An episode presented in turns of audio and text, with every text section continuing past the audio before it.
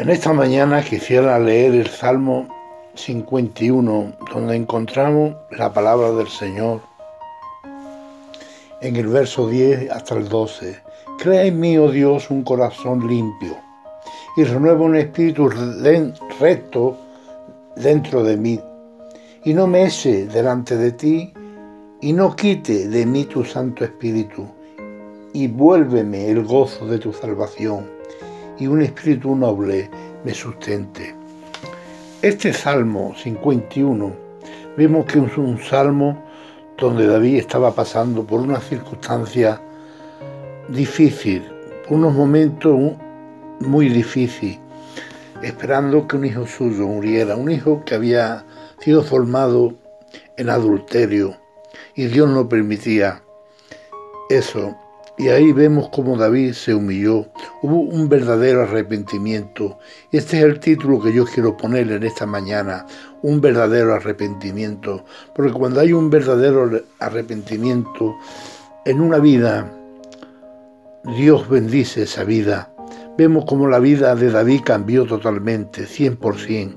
Ya David fue bendecido.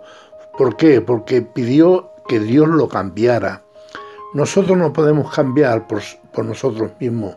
Tenemos que ser transformados, cambiados por el Dios Todopoderoso, aquel que puede hacer la obra. La obra no podemos hacerla nosotros, la obra es del Señor, porque cuando hace la obra el Señor, todo sale perfecto. En nuestra vida cristiana cometemos muchos errores, a veces nos equivocamos y tenemos que venir a Él diciéndole, Señor, límpiame, Señor, perdóname pero de verdad. Y el Señor lo hace de nuevo, no importa lo que hayamos cometido, no importa las circunstancias que hayamos vivido, lo importante es que Dios quiere que vengamos a Él con un corazón limpio y que el Señor lo toque, que el Señor lo cambie, que el Señor ponga un espíritu recto dentro de nosotros para poder servirle con poder, servirle con gracia y servirle como a Él le agrada.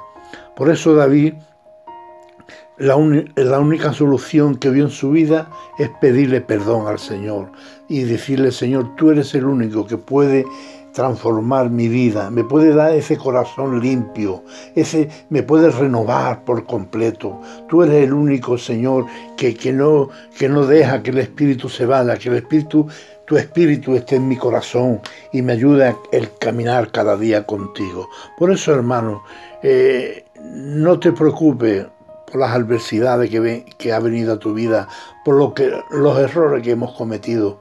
Lo importante es venir al Señor y no dejarlo, sino seguir sus caminos. Venir al Señor con una actitud correcta, con un corazón verdadero y decirle, Señor, cambia mi corazón, cambia mi vida, Señor, porque el Señor quiere y está dispuesto ayudarnos, está dispuesto a que cada día crezcamos en sus caminos, está dispuesto a que cada día vivamos vida victoriosa, vida llena de poder para poder predicar su palabra a toda criatura.